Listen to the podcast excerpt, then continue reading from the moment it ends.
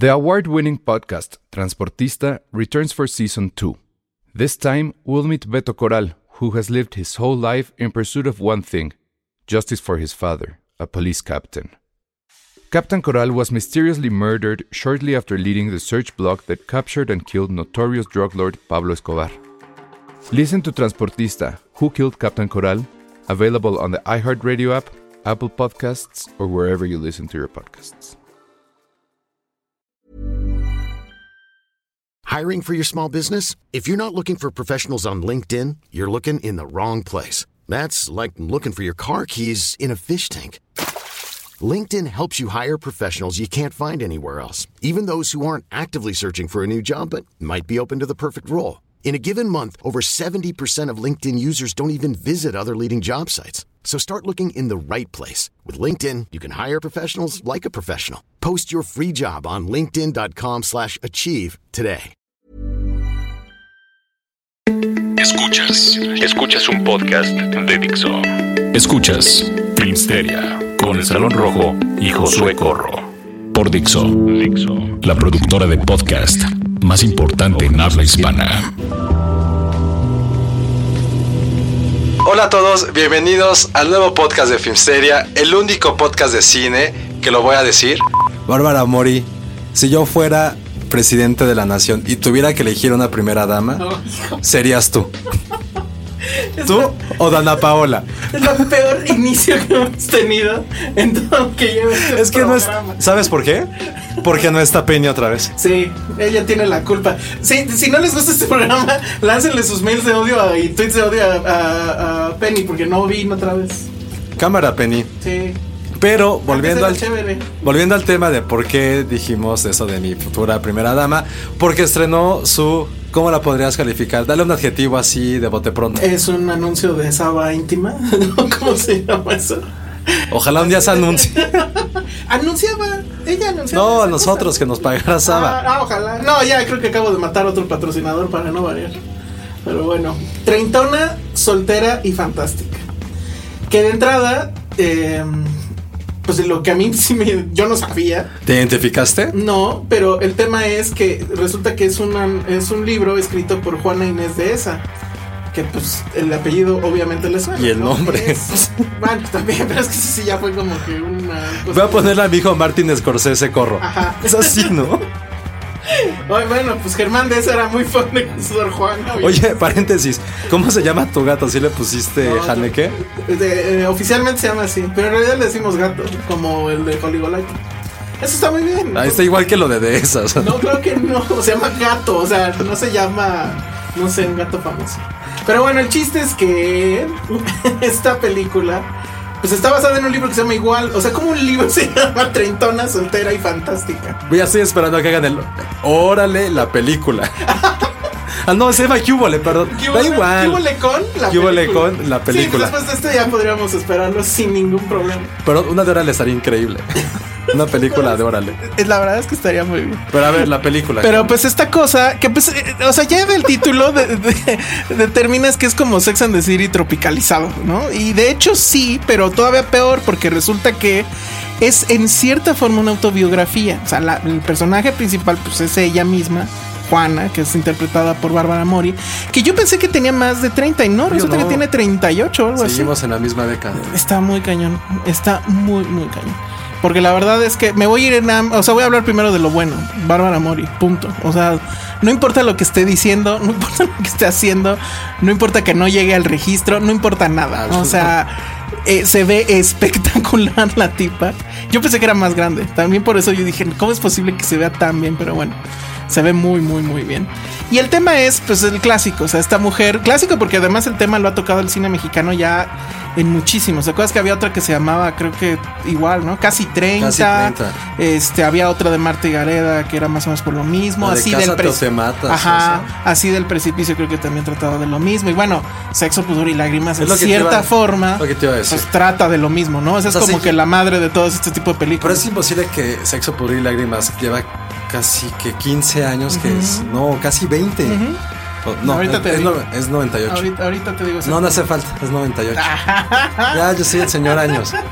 O sea, pero Ok. casi 20 años y que la gente, o no, que el cine siga copiando esa misma fórmula de esos colorcitos pasteles, de que Condesa Roma Polanco es el centro del universo y que todos somos felices trabajando en algo de publicidad. 99. Entra dentro del- de Qué las bueno. películas del 99. Qué bueno que no me supe bien el año, así es un bodrio de película. La, la tuve que ver en la secundaria.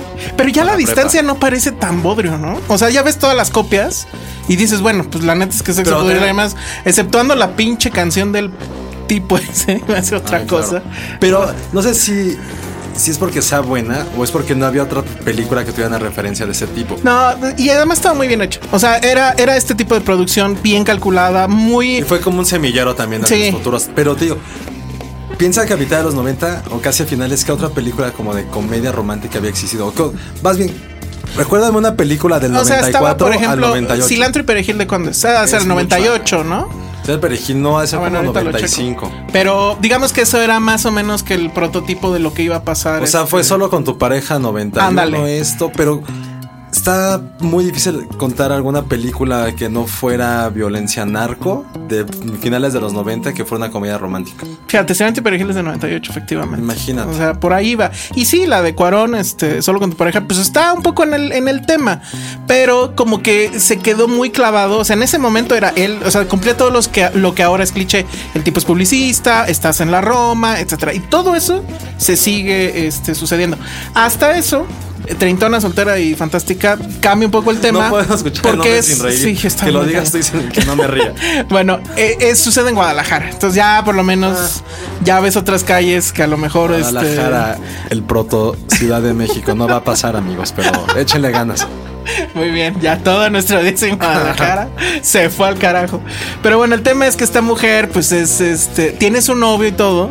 Que de hecho es uno, es que no sé cómo se llama, pero ¿se acuerdan en, en Y tu mamá también que este, el cuate rico tenía dos amigos que se... Puta, no. Uno de ellos es, según yo, pero bueno, igual me estoy equivocando, pero según yo es uno de ellos. Em, ¿Pero de qué trata? te- tiene a su novio y se enoja por una estupidez y llevaban muchos años, pero clásico que son novios de muchos años, pero no se casan. Y ella pues se la pasan yendo a bodas y que los amigos están casando o que las sobrinas y que son de hecho tienen veintitantos y, ya están casadas, ¿no? Y ella tiene treinta y tantos y no se casa. Entonces bueno, Pero es eh, fantástica como que soltera. pero es fantástica. Entonces pues ya de repente decide cortar con este güey y asumirse como soltera, pero no porque sea dejada ni todas estas estupideces, sino porque quiere ser soltera. Al principio sí tiene como que cierto argumento feminista que está bien, pero poco a poco va perdiendo el tema porque el- el- al final todo queda en que esta ch- chica no sabe ni qué quiere. O sea, primero quiere ser soltera, luego resulta que sí ya se está ligando con otro güey que es español, que es Jordi Mola. Este... Órale. Luego eh, que ya quiere irse a la playa para escribir su libro. Luego que no, porque este güey igual y este pues ya se está enamorando. O sea, son toda una serie de gags que van pegados. Algunos pues están dos, tres cagados. Francamente, Bárbara Mori sí lo hace bien. O sea, Ajá. sí tiene ¿Asumió esta. el papel? Sí tiene esa vis cómica. Y insisto, pues sí se ve muy, muy, muy bien. Eh, el tema, pues es que no hay director. O sea, el director es Chava Cartas. Que. pues, pues, si se llama Chava es que porque se llama que este, Salvador. Salvador. Cartas. Ah, bueno. No sé, pero bueno, es el director de Gossip Girl Acapulco, de mm, hizo algunos episodios de Señorita Pólvora, del director de Los Héroes del Norte, No de Rock que Marie. existía Gossip Girl Acapulco. Pues yo tampoco, hasta que lo vi en este. bueno, No, nunca bueno. lo vi, eh, evidentemente. Entonces tiene toda esta estética de televisión Sí. que es campo contra campo, un score, un score que te va dictando las emociones de los personajes. O sea, si te tienes que poner triste, salen violines, si te tienes que poner Qué alegre, salen, sé no cuál, sé. ajá. O sea, muy novela. Entonces, este, pues se va al carajo, porque creo que aunque el libro, lo leí un cachito del libro, como para ver si estaba en el mismo tono. En un Sanborns. Este, no, ya sabes que en el, en el, ¿cómo se llama? En, en en, en Amazon, Ah, pides el gratis y pues ya te lees cinco hojas, ¿no? Este, sí está en ese tono, pero como que eh, al principio sí lo intentan rescatar y después como que se le... O se les acabó el presupuesto, se les acabó el tiempo, porque Pero se van rápido, se van rápido y es- termina así de abrupto, de, de machetazo. Y llegó Moe y los rescató a todos. Y ya, ¡pum! Pero ya es acabó. trancazo de taquilla. Sí, este, no sé cómo, cómo vaya respecto a la competencia de este año, porque la verdad es que fue muy interesante. Tenemos a Igareda, tenemos a Sousa y tenemos a este a Bárbara Mori. Si nos vamos a las actuaciones, pues sí me quedo con la de Bárbara Mori. O sea, ¿De las tres? De las tres. Si nos vamos a película, pues creo ¿Qué que culpa? también es que el problema con la de, la de qué culpa tiene el niño es que era muy clasista, muy clasista, y eso a mí sí me jodió. La de Igareda es muy vulgar.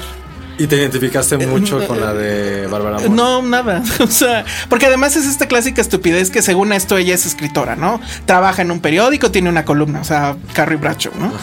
Pero dices, bueno, Carrie Bradshaw tampoco le creías que pudiera pagar ese departamento en Nueva York. El departamento que tiene ella también dices de dónde paga ese departamento. Créanme, se los digo por experiencia. No podrían pagar ese tipo de departamento. Escribiendo en un periódico una Sí, columna, no. o sea, y dando clases en no sé qué de, de vez en cuando, ¿no? Pero bueno, pues ahí está. La verdad es que es mero entretenimiento palomero, muy de nicho, pues chick flick, ya etcétera. que Bárbara Mori tenga, o sea, no es no hecho nada relevante en cine. No. ¿Te acuerdas esa Es que no me acuerdo cómo se llamaba, donde se rapaba. Creo que eso fue lo más así Ah, algo de las profundo. cosas insignificantes. Ándale, se llamaba Y así. solo fue famosa porque quiso aplicar a Natalie Portman, pero también la película era, híjole, estaba muy bien hecha, me acuerdo, pero Lo que creo es que a ella le falta lo que, por ejemplo, sí tiene este, la hija de Derbez, que con todo se mete a, a películas de presupuesto bajo, etcétera. Y ella como que siempre ¿qué ha hecho? Hay- tiene una la adaptación. o esa cosa. No, no, no. pero, bueno, sí, O sea, tiene Agustín, esa, ¿no? eh, la de José Agustín, por ejemplo. Y ahí la verdad es que lo hace bien. Entonces, como que sí tiene ese doble juego. Y estas tres, pues no. Ahora, de hecho, ya viene, creo que otra o dos de la hija de Derbez. Ya sabemos Pero que bueno. se enamoró de ella. Ella se No, la, no, para nada. No, el problema con ella es que, o sea, sí la ves de lejos y dices está guapa y te acercas y dices tiene la cara de Derbez, qué horror. Eso es Derbez con falda. Ah, qué Ya, asco, muy bien. Eso es lo que a mí me Es como, pasó. ah, agua bendita a los ojos en este momento. Eso es justo lo que me pasó cuando la entrevisté en algún Morelia hace ya muchos años. O Guadalajara, ya ni me acuerdo. Pero bueno, pues ahí está. Pasemos a Ahora un poquito más. la fiesta de la salchicha. ¿A ti te enojó que, la, que le pusieran el título original? No. Porque yo leí, críticas de eso. Pues dijo, era, Pues, es parte eso- del de álbum. de exactamente. Ahora de cuando nos ofendemos por ese tipo de nombres. Ajá. ¿no? O sea, usualmente nos quejamos porque no le ponen el nombre que es y ahora que lo hacen, pues, Ay, pero no fuera No Manches Frida, porque. Ajá, ¡Qué exacto. padre! Lo que está, bueno, hay muchas cosas en esta película. La primera que me llamó mucho la atención es que la dirige un hombre que se llama Greg Tiernan, que es director de esta cosa. No sé si han visto esta caricatura que es de un tren. Este, que es para niños, de un tren que creo que se llama Tom eh, y sus amigos o algo por el estilo. Bueno, pues este tipo ahora está haciendo albures con salchichas y, y panes que tienen, pareciera que tienen chichis. Ah, y- ¿Tomas? Eh, sí, creo que Ah, sí. no Tú sí sabes sí, porque tu pues, sobrino seguro sí, juegas tengo dos con- sobrinitos que son Ahí muy está. fans de Thomas. Bueno, el que dirige esas Ah. caricaturas dirige esta cosa. Y es, o sea, eso está padre, ¿no? Y pues la escribe Seth Rogen y su amigo eh, Ivan Goldberg, creo Goldberg, que se llama. Cool. Que seguramente pues fue en un pasón de mota que se les ocurrió esta tontería. Que es, imaginen que es un Toy Story, pero en vez de juguetes son los productos que se encuentran en un supermercado. O sea, es lo mismo. Ellos creen, o sea, bueno, tienen vida cuando no los, no cuando no los ves, pero digamos que están en otro plano etéreo, por así decirlo. Pero el chiste es que tienen brazos, tienen boca y creen que cuando llegan los, eh, los humanos en el, en el supermercado y en el carrito, los van a llevar a un lugar increíble que es el, Great Beyond. eh, y ellos son dioses, ¿no? Pero pues obviamente la realidad es que cuando llegan a la cocina de, todo- de todos, pues los este, queman, los hierven, los congelan, los... porque pues es comida, pues. Y entonces el tema es en Está muy realidad... filosófico ese. Es muy filosófica al, Ya al me puse a final. pensar si no somos Porque, eso. porque el tema es que entre ellos creen que efectivamente hay, hay algo más allá que es increíble, se dan cuenta que no, y a lo que ataca la película es a las creencias, o sea, de cómo la religión te va manipulando, Entre etcétera, albures. etcétera. Entre albures, sí, o sea, ah, literal. Eh, Sale por ahí Salma Hayek, que es un taco, que bueno, taco, lo que los gringos entienden por taco. Este, pero es como That's lesbiana. racist. No, los tacos de Taco Bell no son tacos. O sea, son tostadas dobladas con algo. Este, sale, está toda la banda, toda esa banda, ¿no? Seth Rogen, Evan Goldberg, Jonah Hill, está Michael Cera. Podríamos ser amigos. Ese es como mi sueño, ser amigo de ellos. James Franco, James Franco este, ¿por qué no? Danny McBride, Edward Norton sale, que eso está padre. Obviamente todos en voces, Paul Roth, eh, están todos. Pero que la viste en inglés o en español. No, en inglés. No sé si hay, de- de- pero creo que sí hay en español. No me atrevo porque ya me imagino. Pero fue Pero- comedia muy, muy gringa o si tiene. Sí está muy gringa un poco. O sea, lo- porque sí son los albures tipo gringos y demás. Entonces, pero tiene muchos, muchos chistes. O sea, chequenla, no voy a spoilerear, pero sí está cañón que uno de los, probablemente uno de los personajes del año sea un chicle mascado. no les voy a decir quién O es. sea, ¿cuál ha sido Pero- la mejor comedia de lo que ve entonces del año? Ay, no sé. Pues que no hay. Este, mm, Ay, pero no, no creo que sea esta. Tendría que acordarme. ¿Qué Ghostbusters? No. No, está más arriba Ghostbusters, creo, pero tampoco que sea la comedia del año, ni yo lo diría. No sé, tendría que pensar que otras ha habido que yo recuerde, no. Pero lo que tiene esto es que sí es muy, o sea, lo que... Ah, Deadpool. Ah, Bueno, pues sí, comedia, pero después más se pone la no es vida. comedia. No sé, me reí más que en todo lo que me reí en todo el año. Mm, Sí, sí, sí, sí. puede Hablo muy mal eso de mí, todo amargado. Pero bueno, lo que tiene esto es que sí, a pesar de que es una pendejada, o sea, la idea es una pendejada, de esta pendejada salen ideas muy interesantes. O sea, sí se vuelve al final una película muy interesante. Tal vez, este, no le convenga tanto eso. A lo mejor mucha gente que cree que nada más va al pipi cacamoco, pues salga decepcionado, porque al final sí hay un trasfondo muy padre. Pero, este, pues está bien. Esa es la clásica pachecada de estos güeyes. Y, y, pues sí da risa, pero creo que sí tienes que estar muy en sintonía de lo que están, de, de la cultura pop, de lo que están diciendo, de saber de algunas cosas como para que captarle a los chistes. Pero bueno, pues ahí está. Y pues esas son las dos cosas que vimos esta semana. Creo que nos falta por ahí otra, pero ahorita hablamos de ello. Escuchas un podcast de Dixo. De Dixo. Estamos de vuelta aquí en Filmsteria y vamos a hablar de el mejor festival después de Torrento, que es el festival de Morelia. Que ya viene, ¿cuándo es? ¿Cuándo es? ¿Cuándo es? Eh, este viernes en 8 arranca. Muy bien. Y Ya, pues, por si todavía quieren ir, todavía hay hoteles. Sí, Hay algo- no, todavía hay hoteles. ok. Ya está el tema de los autobuses. Ya están los autobuses, váyanse en auto, Ya, váyanse no. de día. Bien sobrevivido. Eh, Los normalistas ya dijeron que ya se van. Digo, ahorita grabamos en miércoles. Hasta este día no han puesto eh, boletos a la venta. No, a ver, tips generales de sobrevivencia en un festival. Bueno, particularmente en Morelia. Uno, si pueden, hospédense en los hoteles que están cerca del centro Sí, no, o porque- cerca del otro, pero, Pero ahí están más caros. Pero ahí están más caros, ese es el problema. Pero están más padres esos cines. sí, pero no hay luego tanta gente. Pero luego no ponen todas las películas en ese cine. Sí, algunos, o sea, las ponen en diferentes horarios. o te las ponen en VIP y ya valiste. Vas a pagar lo mismo que pagarías en la del centro. Normal, Digo, normal. Ah, es lo normal. Claro, tú- normal. tus boletos de cine de 150 pesos es lo normal. ¿Hay, hay de otros. Bueno, ese sería un tip, ¿no? O sea, si traen presupuestos, sí váyanse a las Américas y quítense de broncas. Porque el cine del centro se llena, cabrón. Por Este. culpa de prensa. Dos, nunca, o sea, si van en serio a festivalear como se debe, es decir, mínimo cinco películas diarias, Eso ya, ya vi que es un mito, no puedes aguantar yo sí, cinco yo sí he podido. Pero, ah, ya, o sea, obviamente ¿Y a mi edad. dormiste? No me, no, sí lo logré. Es más, he logrado seis. Pero. ¿Cómo crees que se hizo? Sí, pero ahí está el tip. horas. Pero ahí está el tip. No coman. O sea, traguen palomas, échense. Coman. No, no coman. Traguen palomas, eh, mucho refresco, tal vez un hot dog, pero no salgan a comer. Porque si van a comer normal y regresan, esa película ya se murió. Ahí es donde se van a dormir. Tercero, cómprenlos en línea. No se esperen a llegar allá y ver que encuentran nada. Si en serio están pensando en ir, tienen que estar muy atentos en el momento en que en Cinépolis este, los vendan en línea. Hacen su mapita ahí rapidísimo de ver que no se les crucen las películas, que no tengan que lanzarse a las Américas y regresar. Que eso va a ser medianamente inevitable, pero bueno, pues, si se puede, evítenlo. Y porque- es un viaje, yo creo que unos eh, 50 pesos. Sí, porque, Porque los taxis allá los taxis- porque, porque provincia. Tal cual. Entonces- no hay Ubers. No hay Uber. No hay Uber en Morelia. Yo las días que fui el año pasado que me fui en camión, Eh, Estabas ahí buscando Sí, tu Uber. y dije, ah, y tomé a San Patricio que dije, esto se provincia en una sola imagen, no había Pero, Uber. pero había caballos, ¿te acuerdas que pasaban Me las carretas? Sí, muy bien. Este, otro tip.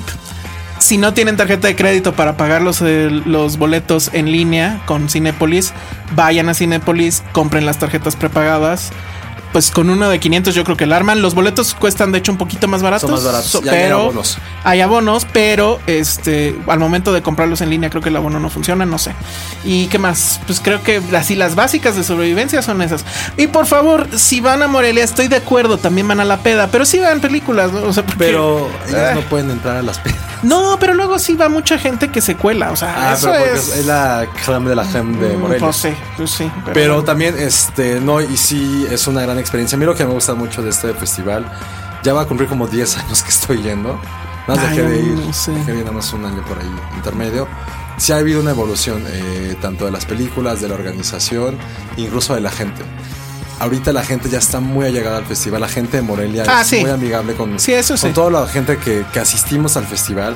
Sí lo toman como una gran, gran fiesta también para, para ellos. Eh, pueden comer en los portales. O sea, Sí. lo interesante creo que es eh, uno de los festivales que cuida mucho es su organización y la gente que está yendo, ya sea prensa o visitantes.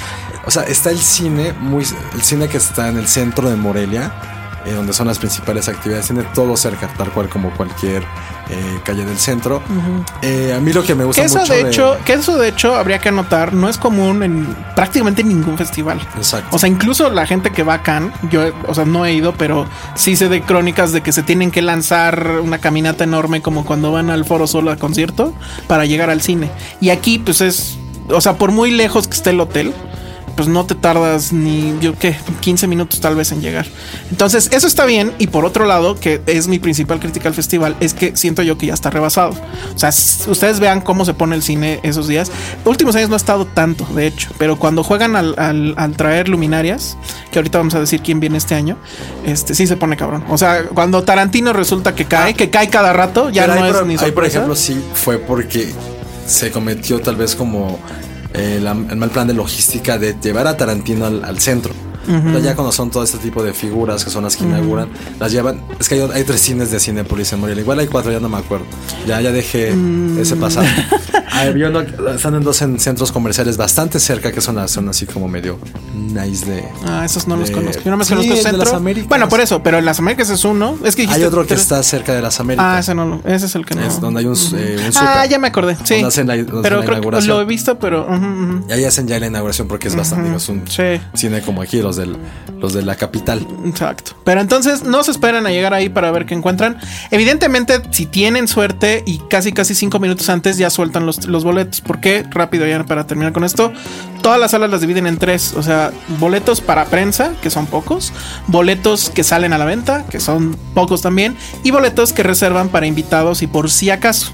Porque hay algunas, eh, casi siempre las, las películas, sobre todo las mexicanas, va el, va el elenco y llevan a sus amigos y la Y eso, fregada. es, eso, entonces, también, eso también es bien para que puedas convivir con. eso está padre. O sea, a mí no me tocó, Pero- pero, sí supe que cuando fue Tarantino hace par de años, o sea, que él estaba literal entre la gente.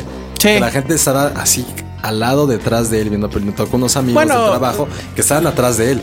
Bueno, esa, esa famosa vez donde yo estaba echando la hueva ahí en el, en el parquecito de al lado, no el, el- el centro, sino el otro de al lado del cine, y de repente veo a la gente correr y dice, ¿qué pasa? ¿Qué pasa? Y pues era Tarantino que iba, digo, traía la comitiva de Alejandro Ramírez y de eh, Daniela Michel, pero bueno, y no vi que trajera guarros, pero iban literal, iban los tres caminando rumbo al cine, o sea, sin mayor protección ni nada. Entonces, obviamente, todo el mundo se fue encima, este, la foto, etcétera. Pero bueno, ese es el tipo de cosas que Pero- pueden suceder en Morelia, que están padres. Más allá de eso, la principal razón por la cual yo sí estoy seguro que es el mejor festival que hay en, por la programación. en México y tal vez para ahí top 3 de América Latina es por la programación. Se trae una curaduría que desde el día uno del primer festival sí se dedicaron mucho a tener esta parte de saber que hay que hacer un para hacer un buen festival creo debe haber un mix entre las producciones nacionales entre el apoyo a la a los jóvenes artistas eh, una buena curaduría también en clásicos y sobre todo en próximos estrenos. Creo que cumple cabalmente con eso. Y no Sí. queremos ir a otros festivales que la neta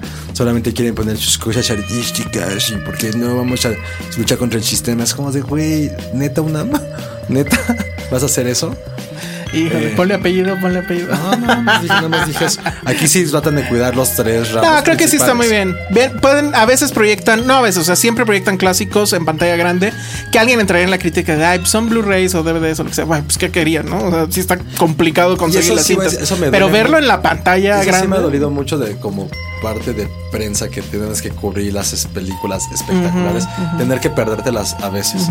A mí sí eso sí me ha tocado como decir, oh, quiero verla, pero si también está el estreno internacional del cual sé que todo el mundo está esperando, tienes que cambaleachar eso. Me ha Otro, pasado, otro pero- tip, recuerden, o sea, bueno, ahí sí es de jugársela. Después que, te- que acababa Morelia, viene la semana de lo mejor en Morelia en el DF. Pueden jugársela y decir, bueno, es, o sea, medio adivinar cuál va a estar Creo que y ver eso, otras. eso sí lo anuncian, ¿eh? Lo anuncian incluso. eh, no sé si lo anunciaron ya en, el- en la conferencia que dio. Antes no, ¿eh? pude ir. Pero. Porque si eso fuera, yo hubiera este, planeado diferentes todas mis Pero eso déjame investigar porque creo que lo van a decir eh, Ah, durante la. La próxima semana o durante los primeros días del festival. Porque también ese es otro, otro gran plus es eso, que traen las mejores películas, que generalmente son estrenos Sí, bastante son- chonchos, y los ganadores, y los traen aquí a la Ciudad de México. Y, o sea, sí trajeron mucho de lo que estuvo en Toronto. Toronto este año estuvo así brutal. Eso es súper padre. traen- esa alianza que tienen con Toronto. Bueno, no es alianza, pero que traen películas de, de Toronto, de Telluride Cannes. también. Y la alianza que tienen con Cannes.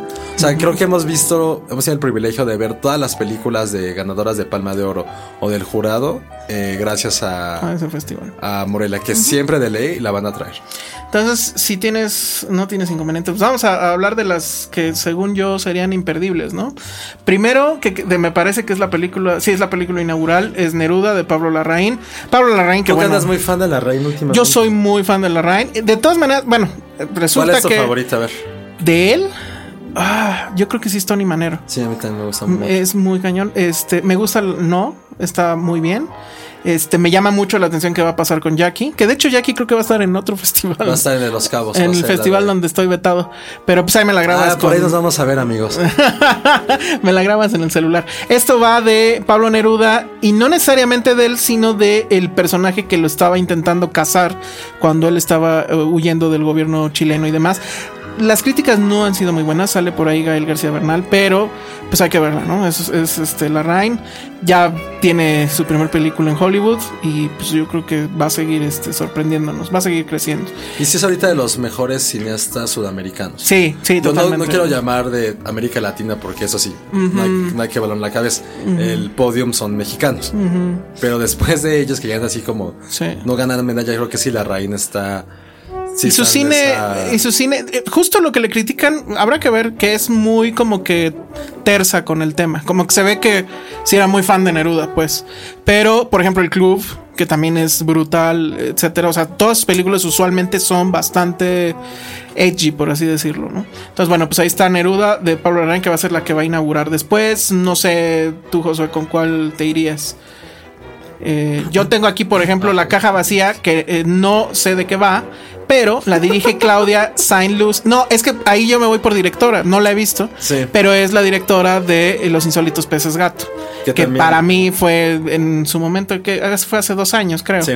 Este, sí fue de las. Estuvo en mi top 5, si no fue que la, la top 1, ya no me acuerdo. Pero bueno, esa película fue fabulosa y entonces ahorita regresa con. Y está en competencia. esta- y está en competencia. Por ahí yo creo que mexicano. tiene una gran ventaja a Mata Escalante. Seguramente, que va con. La región más transparente. Esa la región salvaje. por- Es que, perdón, hablando- están hablando hace rato de Neruda, ahorita pensé en Carlos Fuentes. Muy literato todo aquí. Pero sí, la región salvaje que ya se proyectó en, en Venecia. Le fue bastante, bastante, bastante bien. Ganó por allá mejor director. Y ahorita creo que sí tiene una gran ventaja sobre, sobre las demás cintas. Y que realmente lo que hemos estado leyendo es una mitad fantasía, mitad otra vez estas cosas trágicas y demasiado gore que le encantan a esa dupla escalante arraigadas. Pero que tiene una, una lectura bastante, pues, ¿cómo decirlo? Como crítica a todas las relaciones humanas dentro de un contexto tal cual, salvaje. O sea, siento que él lo hace mejor. O sea, él lo hace muy bien. Y su Mejor copia que- mala, eh, que sería este tipo de Lucía y. Ah, ¿cómo? Michelle Franco. No, o sea, no sientes que como Sí. que quiere ser un escalante, pero pues. Pero él más urbano, ¿no? Más. y es- Bueno, también va a estar la película que seguro se va a acabar los boletos de inmediato. ¿Cuál? ¿La de Jodorowsky? No, Ah. la de tu amado Ryan Gosling Ah. con La La Land. Ryancito. Este, que bueno, pues es así, en todos lados donde se ha proyectado la ha ido muy bien. Y Todo el mundo augura. de Óscares. Sí, o sea, eso creo que ya está más que cantado. Y creo que si llegara a, a convertirse en esto como de una gran candidata, estaríamos frente al nacimiento de un gran direct, de un gran gran director. Yo creo- Damien Chazelle, Muy bien, así se pronuncia. seguro. que seguramente no se lo van a dar por eso, ¿no? Porque van a decir, es que apenas es su segunda película. No, pero que ya sepas que es una garantía, que está teniendo dos trabajos. Que a lo mejor los tienen como esta parte musical, pero sin ser el tema principal. Ahora, se no, hace no- muy no te, no te crea bronca que sea un musical. a mí sí, pero ¿Quieres de todas maneras lo voy a ver. o sea. ¿Quieren saber la tristeza? No quería ni siquiera ver el trailer justo por eso.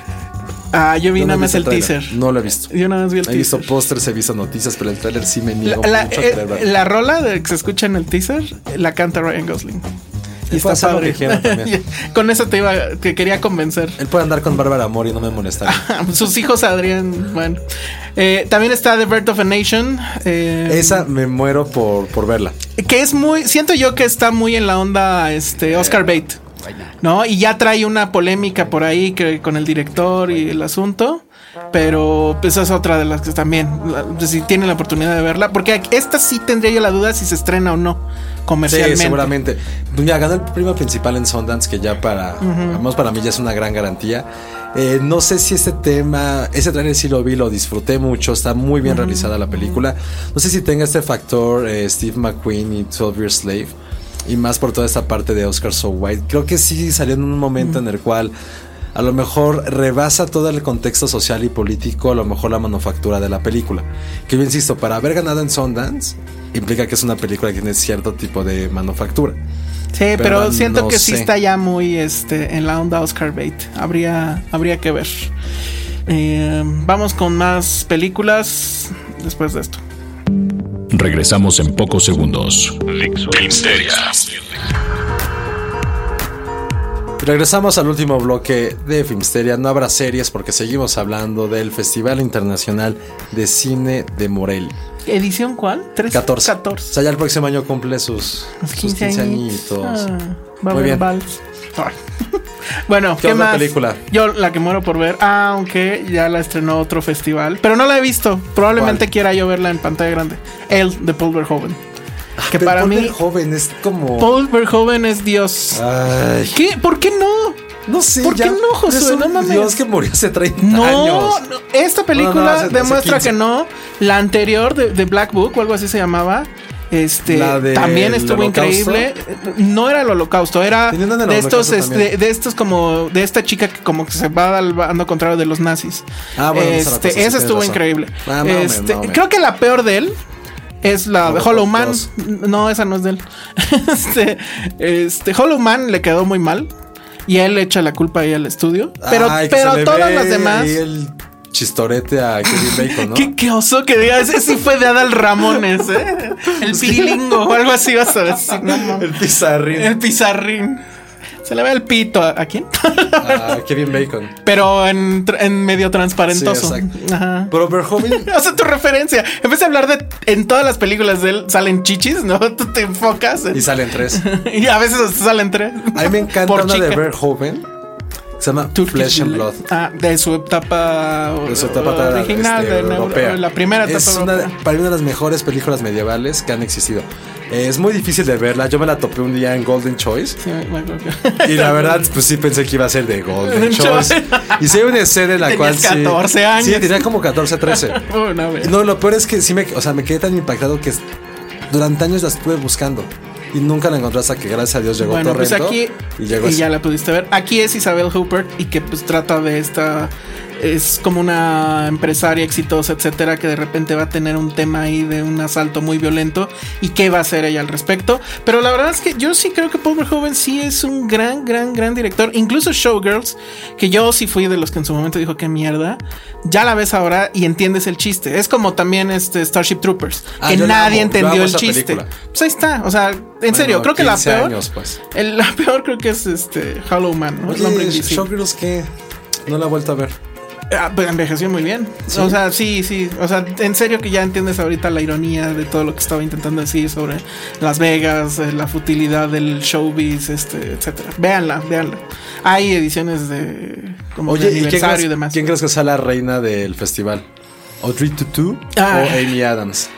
¿A poco va? No, pero trae dos Ah, películas. no, ojalá vaya. Ojalá. Pues, ay, Idrita, ¿tú, tú se verá bien. No, no, no sé si ya. Amy fue- Adams. ¿Ya le pasó el tren del Botox o todavía no? Es A- muy guapa. A, a Audrey Tautou. Sí, es muy guapa. Yo la recuerdo que era muy guapa. Aunque sabes que a mí me da, de chavillo, me da miedo el, el póster de Amelie. ¿Por qué? Salía con su cara toda tétrica, toda diabólica. Pero amas con a un fondo blanco. Amas a Meli. Un fondo verde. Eres un Amelie. ridículo porque amas a Meli. Hablaremos de eso en cuanto En acabemos otro, de- sí, porque yo la. No la odié, pero. Creo que la tienes que volver a ver. Tal vez, pero me da mucha hueva. A mí me gusta mucho, y no entiendo por qué. Y también como que siento que todo el mundo Pero quiso ¿sabes ser a qué? Meli eh, después de eso. Ya los, la- los decimos de una vez. Dilo No. de una vez, rápido. Que si yo tengo la teoría de que todas las chicas de mi generación, hablemos, no sé, 82, 87, eh, cuando vieron a Amelie se, hicieron tan identificadas que querían ser Amelie. Esa chica como awkward, pero al mismo tiempo muy adorable. Ay, puedo resolver el mundo, pero soy el- guapita, pero no lo sé, puta. Y después, era el según pre-Manic Pixie Girl, ¿no? Esa, no, de- o ajá. es el proto más bien. de- y luego, según yo, esa misma chica evoluciona a querer ser Clementine de Eterno Resplandor. Sí, Ya, soy que como... esa sí ya era Manic Pixie. Exacto, ya soy, exacto. Sigo queriendo rescatar, pero también soy mala. Ya no soy tan buena como Amelie. Y según yo, y lo que tuve que vivir en esa época, al final todas evolucionaron a querer ser Summer Sí. de 500 días, que ya sigue siendo igual esta Manic Pixie Dream Girl, pero que escucha a los Smiths, que se viste como en los 50 y que rompe corazones y que no le da miedo eso. Según yo, esa es mi teoría. Sé que hay gente que me va a apoyar. Por favor, no. Mándenos háganlo. sus tweets. Según yo, es como o mándenos sus tweets de odio si aman a Meli. esa es como la evolución de las chicas que crecieron en la primera generación, Bueno, pero primera entonces, década del siglo. ella va a estar en Morelia. Porque cumple 15 años Amelie. Ah, ¿tan poquitos? Yo pensé Es que ya era 2001. más vieja. Órale. Bueno, pues ahí va a estar también, entonces también estén listos ahí para los boletos. Pero ¿Qué otra Amy cosa? Adams, las Amy películas. Adams, ¿cuáles son las dos que trae? Arri- Arrival, Arrival, que es este. que es sci-fi. Sí, pero es el director que va a hacer este el remake de, mm, De Blade Runner. de Blade Runner, se Ah, me acaba- y es el mismo de este Dennis Belville, exactamente. Que yo en sus dos primeras películas lo odié mucho. ¿Por? Porque usualmente no terminaba bien las historias. O sea, como que le faltaba, lo voy a decir así, le faltaban huevos para Sí, llegar al- al- a las últimas consecuencias. Pero con la última, la de los narcos, ¿cómo se llamaba? Este, no me acuerdo. Ah. Pero bueno, que, eran, que era aquí en la frontera, etcétera. Sicario. Sicario. Este, ahí ya, ahí sí fue por todo, The Whole Yards. Y, y lo hizo muy bien. Y todo el mundo en la crítica dice que esta nueva, la, la- es eh, con Amy Adams, es muy, está muy bien. Arrival- Y a mí ya me da mucha esperanza para el, la secuela, no era remake, la secuela de, de Blade Runner. Arrival es como Steven Spielberg, pero sin un aire Pero, infantil. pero sin Spielberg. No, sin un aire infantil. O sea, que No, sí es esta película. No hay en la niños en bicicletas. Exacto, que sí es esta parte de que much- es un tema filosófico de una invasión alien en un mundo que está en decadencia. Ok. Y lo que, pare- lo, lo que está padre que me llama mucho la atención es que se enfoca no tanto en la parte guerra o, de, o bélica, sino más bien en la parte de querer comprender por qué está pasando esto. Entonces hay gente, hay como co- mucho, eh, mucho research científico, también hay como toda esa parte de lingüistas que supone que Amy Adams es una científica.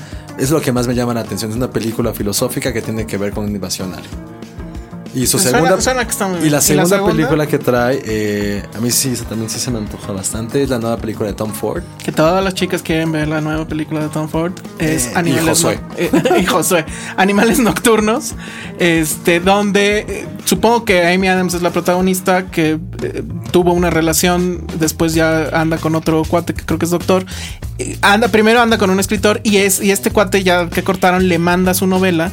Y de repente la película está más metida en la novela porque ella se, se queda fascinada por el relato y bueno, ahí pasarán ciertas cosas. Pero bueno, Tom Ford también sale Michael Shannon, que ya ahí. Michael Shannon ya básicamente donde salga todo este, se pone bien. También va a estar Zully. Aunque siempre hace el mismo papel, ¿no? No, ¿sí? A mí siempre es. No Pues sé, sí hace como variaciones como del mismo. Pero por ejemplo, en esta donde era la tormenta y esto, no me acuerdo cómo se llamaba. Es que no se estrenó nunca en México, de ¿Enter the hecho. No. no, no, no. No, era algo así como Bueno. Storm o algo así. Sí. Bueno, algo así. Ah, Es- Zully. Zully. Que tiene que- el peor nombre de la historia, creo. Bueno, pero pues así se llama, ¿no? Zully y piensas en el de Monster Inc. O como algo un poco más Eres un infantil. tonto. Pero bueno, es todo el asunto esto del rescate de... ¿Cómo se llama? ¿Dónde, dónde aterrizaron? En el Hudson. en el Hudson. De- del aterrizaje forzoso en el Hudson. Y eh, por lo que hemos visto en el tráiler es todo el juicio que fue después porque lo estaban acusando de que probablemente sí podría haber llegado al aeropuerto y etcétera. Y oigan- vidas, Exacto, ese es básicamente su argumento. O sea, salvé Es todas como las vidas. Flight, pero con más juicios. Me- Menos alcohol y más juicios. Pero menos tonterías, ¿no? Porque lo que tiene Flight es que esa secuencia de cuando van a padre. madrearse es increíble. No creo que, que Eastwood la pueda recrear ni tantito. Pero. Ni le interesa. Ni le interesa. Pero yo creo que va a tener más sustancia que el otro. O sea, la otra eran esos primeros 10, 20 minutos. Bueno, como media hora. Y después ya todo era una payasada, la verdad. Luego también se estrena Manos de Piedra, película Ah, esa que no ya la pueden conseguir en torrentos desde Ah, como muy bien. meses, que es una biografía de uno de los grandes peleadores Ah, de claro. la historia, con Edgar Ramírez. Edgar Ramírez. Bueno, Edgar Ramírez y Edgar Ramírez es un poor man's eh, Oscar Isaac, ¿no? no, a mí me muy bien Edgar Ramírez, pero sí siento que es eso, ¿no? Un poco, sí. de Sí, ¿no? son como, Sí. como de- son primos. Es un Oscar Isaac sin chamba. Pero bueno, este, bueno, es que sí va a tener chamba en Hands of Stone. Este. Eh, y también ¿qué otra este, la de Ken Loach, la que ganó Palma de Oro. Sale, ajá, que Se llama Joe, Dan- Joe Daniel Blake. Ay, Daniel Blake. Ay, Daniel Blake. También está la nueva de Javier Dolan, que pues ya todo el mundo es fan de Javier Dolan. Y en esta sale Marion Cotillard. Excepto Josué. Ah, Yo muy sí bien. no soy Ay, pero en la, de- en esta, en la de Mommy, sí me ganó. Está muy, muy A mí también el granero también me gusta mucho. Andrea Arnold de Ah, de tu amor platónico de Eh, directora, ¿no? Este, sí, con American Honey. Ella era la directora de Fish Tank, que es una de las primeras películas de Michael Fassbender y que lo hace también increíble. y Arnold Bueno. también es, sí es de las grandes y creo que a nadie le hace mucho ruido. Ya ha ganado en Cannes casi, creo que también, no sé si ganó con American Honey algo, pero sus dos películas anteriores también ganaron en Cannes. Fish Tank es súper, sí, sí, increíble. Y ahorita creo que es la reivindicación de Shia LaBeouf en este papel. Ah, buenísimo. Sí, que, que se, le baja que se hace un poco esta película un Harmony Corinne, pero con IQ. No Ah, solamente. muy Mi. Harmony Corinne, híjole, esas personas, esas Híjole, pero la de que- las chicas, ¿cómo se llama? Spring Breakers. Spring Breakers. A mí sí me gustó. Tiene mucha onda. Tuve una discusión con, con una amiga que trabajaba en la revista que decía que Spring Breakers era la película de esta generación. y le dije, no, no creo. le dije, no, o sea, Yo bien. diría, tendría que ser, pero no lo es. O sea, No, porque es realmente es irrelevante. O sea, dime, No, irrelevante no es. ¿La recuerdas No. la sí, recuerdas? Sí, sí. Sí. ¿la tienes en Blu-ray? Sí. No, no, No, la tengo en tienes. Blu-ray. Tienes el póster en tu. ya. No, pero sí de repente aplico el This is my shit. This is my shit. Pero, o sea, me dijo que me explicaba así de que es esta como cultura raver. O sea, sí, Este, flashy. Presiona los puntos adecuados, los botones adecuados, pero no creo que la generación la haya adoptado. Ese es el tema. O sea, sí habla de lo que. de, de esta generación, pero a la generación le valió Y no madre. sé si que hay cierta concordancia en eso. Y no sé si representa realmente. Creo que para mí solo representa una pequeña parte de una generación. No, yo creo que sí. Y además, el tema de Pero que ¿sabes haya qué? puesto a, a Britney Spears en dos momentos de la película. O sea, tú sí que abogas es- por eso. Yo digo sí, que no hay. total. yo A mí, digo eh, que en ese momento no existe una película para esta generación post millennial. Post millennial no hablo como. Ah, Es que, insisto, es, o sea, ¿te refieres a la película que ellos van a abrazar o la película que habla de ellos? Es que si es la que, que habla ser- de ellos, que es- sí dos. puede ser esta. Y también la de Sofía Coppola un poco, aunque es, fue- es más fallida. Este, la de los que roban. Ah, lo que y- los roban. Ajá. Puta, qué, qué jodida está esa nueva generación. entonces. Si esas sus películas. Pues sí. Pero o sea, la- bueno. la, mi discusión era que, por ejemplo, en los 90 sabías qué película te retrataba un poco, que era Reality Bites. Ok.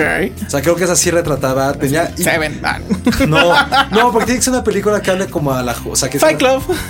Es No así. sé. Bueno, a mí me voló la cabeza. Hay que no se tiene que representar una generación joven. Es que te que Fight Club no es además una. Pero es que por eso te digo, ¿es la que abrazas o la que habla de ti? O sea, yo ¿No creo que mi generación abrazó Fight Club. Y sí hubo una comunicación con Fight Club muy cañona, pero no era evidentemente, o bueno, en ciertas partes, porque todo, porque ahí empezó el tema del no logo, de que se vayan a la mierda las marcas, de que luchar contra el sistema eh, capitalista, pues, este, etcétera. O sea, creo que ahí hubo cierto, sí, sí, sí se hace esa comunicación. Pero entonces, yo, por ejemplo, yo de mi generación no sé cuál tampoco, no sé cuál sería. No, sé ¿qué te digo, José? Eres muy joven. No, no, o sea, según yo, por digo, insisto, ya hablando del tema que no sé. Se me que toda mi generación se abrazó y dijo, puta, nos pegó en diferentes niveles. Sí, fue un poco 500 Days of Summer.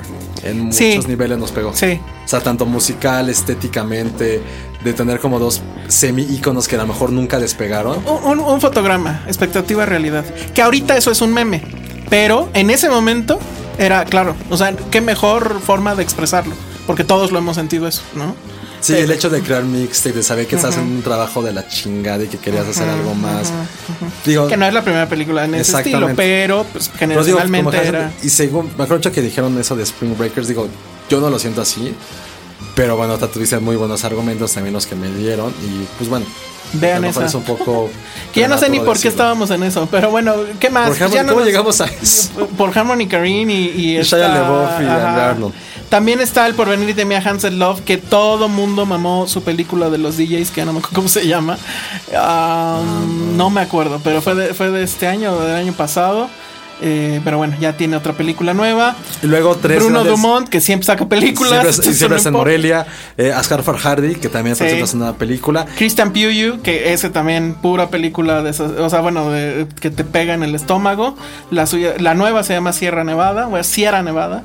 Y los hermanos Dardenne. Sí, y bueno, también Bichi ya dirige. ¡Pum! Está bien. Un cuento de circo and a love song. Así se llama su película. No tengo la menor idea. Sabe, sale Eva Longoria, o sea, hizo buenos nectes Soltera, treintona. ¿Y cómo se llama? And a Song of Love. O algo así. ya hay que juntar las dos. El mejor título que va a haber en el año.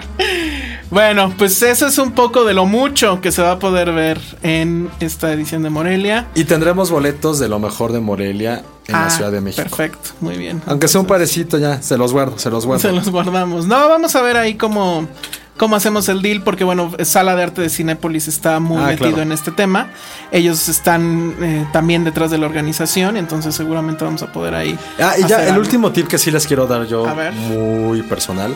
Traten de ver las películas de la Semana de la Crítica. Sí, Son películas independientes que jamás van a ver en, en- ni siquiera que en 35, en pantalla grande. Y insisto, yo creo que las películas que han marcado mi vida profesional y personal han sido las que he visto en la me acuerdo mucho de una edición donde tú viste The Myth of American Sleepover, Uf. que no, o sea, hasta hace poquito la pude encontrar en Torrento. Y, o sea, de ese Ah, ¿ya la nivel es. No la he podido ver, Vela. pero eso fue hace qué, cinco años. Más 99 o Fíjate. 2010. Este, 2009 o y, 2010. y tú me acuerdo que tú te metiste a ver eso, yo me metí a ver quién sabe qué cosa. Y que y este, en la sala. Sí. Entonces, sí, cuando no sepan qué ver, eh, ese es el tip. O sea, busquen las de la semana de la crítica. Prácticamente no hay error ahí. O sea, lo que vean va a estar, va a estar bueno. Y también va a estar William Defoe. William Dafoe, muy bien. Ah, ese sí le pediría autógrafo. Pero bueno, si nos ven por allá en Morelia, este. Llevaremos un sticker de Filmsteria. Ajá, y o den- denos de comer. Invítenos palomitas. Oigan, sí, sean buenos. Nosotros somos buenos con ustedes. Sí, luego no. Bueno, tú sí comes, no, yo no. Mi- yo, me yo me apego a mi tip. Si sí van a ver cinco o seis películas, no deben comer. Ni va a pasar. Probablemente. No, ya no estoy en edad. La verdad es que ya no estoy en edad. Pero bueno, pues esta fue la edición Festival Internacional de Cine. Vamos a ver la semana que entra cómo le hacemos, porque seguramente vamos a andar por allá. No. Grabaremos. No, te estamos en México. Ah, sí, cierto. Entonces a la otra, perdón. Para, para No, hacer yo creo que una- es- este dijo Penny que ella regresa. Tú regresas. eh, para Probablemente sí. Y yo Ujú. creo que también. Ah, por- pues ahí está. Entonces ah, ya les maldito trabajo real. Trabajo Sí. que paga la renta. Sí, maldita sea. Pero bueno. Redes sociales. Arroba Josué-Corro. Arroba el Salón Rojo. Y ahora sí, ya la próxima semana va a estar aquí. Arroba Penny Oliva.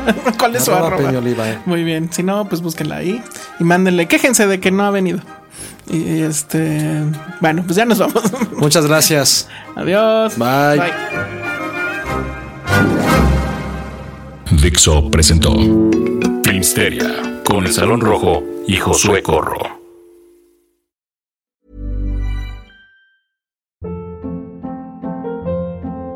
Hold up. What was that? Boring. No flavor. That was as bad as those leftovers you ate all week. Kiki Palmer here, and it's time to say hello to something fresh and guilt-free. Hello Fresh. Jazz up dinner with pecan-crusted chicken or garlic butter shrimp scampi. Now that's music to my mouth. Hello Fresh. Let's get this dinner party started. Discover all the delicious possibilities at hellofresh.com.